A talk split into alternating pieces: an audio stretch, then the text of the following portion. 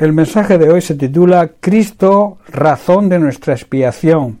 Esto significa que Cristo, mediante su sacrificio, su muerte y resurrección, borra y nos purifica de nuestros pecados. En el libro de Hebreos, en el capítulo 10, leemos algunos versículos donde dice el versículo 10 En esa voluntad somos santificados mediante la ofrenda del cuerpo de Jesucristo, hecha una vez y para siempre. O sea, la voluntad de Dios fue que el sacrificio del cuerpo de Jesucristo nos hiciera santos una vez y para siempre. Versículo 12. Pero Cristo, habiendo ofrecido una vez para siempre un solo sacrificio por los pecados, se ha sentado a la diestra de Dios. Nuestro sumo sacerdote Jesucristo se ofreció a sí mismo como un solo sacrificio por todos los pecados y es válido para siempre. Luego dice que se sentó en un lugar de honor y de privilegio a la derecha de Dios. Versículo 14. Porque con una sola ofrenda hizo perfectos para siempre a los santificados. Mediante esa única ofrenda, él, él perfeccionó para siempre a los que estaba haciendo santos. Hay una creencia que dice que Dios perdona nuestros pecados al sentir dolor, al arrepentirnos, pero la realidad es que la muerte de su Hijo Jesucristo es la única razón. Esa creencia es una mala interpretación del motivo real por el cual Dios perdona nuestros pecados. Si Jesucristo no hubiera muerto, el arrepentimiento y el sentir dolor por los pecados no tendría ningún valor, ningún efecto.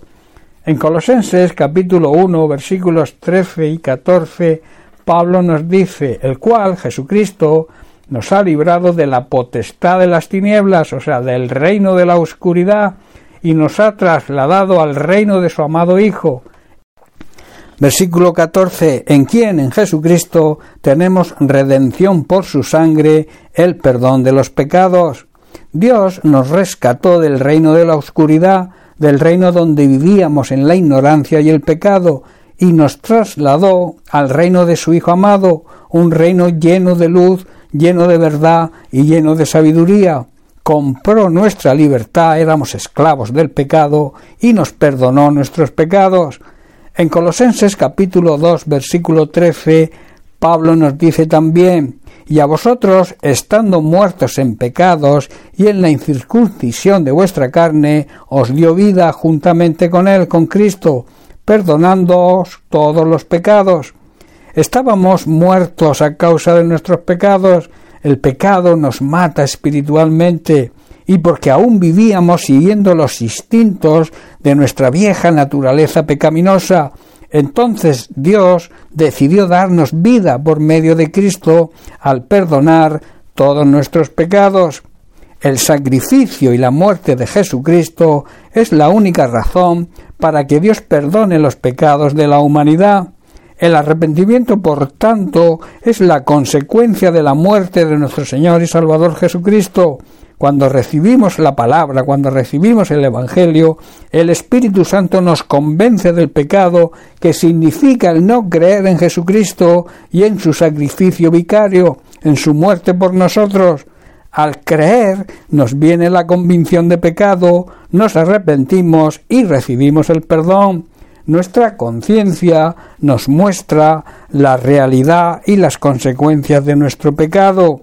El arrepentimiento es sólo, por tanto, el resultado de haber entendido lo que significa y el valor que tiene la expiación de Cristo. Espiar significa borrar toda culpa, ser purificado de ella por medio de un sacrificio.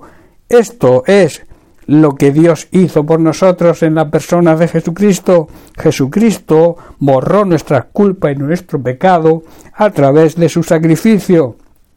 Cuando entendemos que Él lo hizo todo por nosotros, entonces comienza nuestro arrepentimiento y el poder disfrutar del gozo de la salvación que Dios produce en nosotros, el gozo que es la alegría que sentimos en nuestro ser, en nuestro interior, en nuestra alma, por haber recibido la salvación sin merecerla. Donde no esté presente el gozo del Señor, el gozo de la salvación, ese gozo que nos transmite el Señor cuando nos sentimos perdonados de nuestros pecados y por tanto salvos.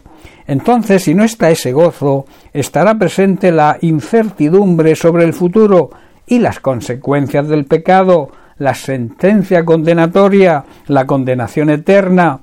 Quiero terminar con uno de los versículos que hoy nos ocupa, Hebreos capítulo 10, versículo 14, donde dice, porque con una sola ofrenda, con un solo sacrificio, hizo perfectos para siempre a los santificados. Hermanos, la expiación de Cristo, el borrar las culpas de nuestros pecados, el purificarnos de ellas por medio de su sacrificio en la cruz, es la propiciación, o sea, ese sacrificio que se ofrecía para aplacar la justicia y la ira divina que producía el pecado, y tener a Dios de nuestro lado, tener a Dios a nuestro favor. Dios, mediante la expiación y la propiciación de Cristo, cambia a los impíos en personas santas, personas santificadas que significa apartadas, consagradas y dedicadas a servirle a Dios. Bien, pues hasta aquí el mensaje de hoy. Que Dios te bendiga. Un abrazo.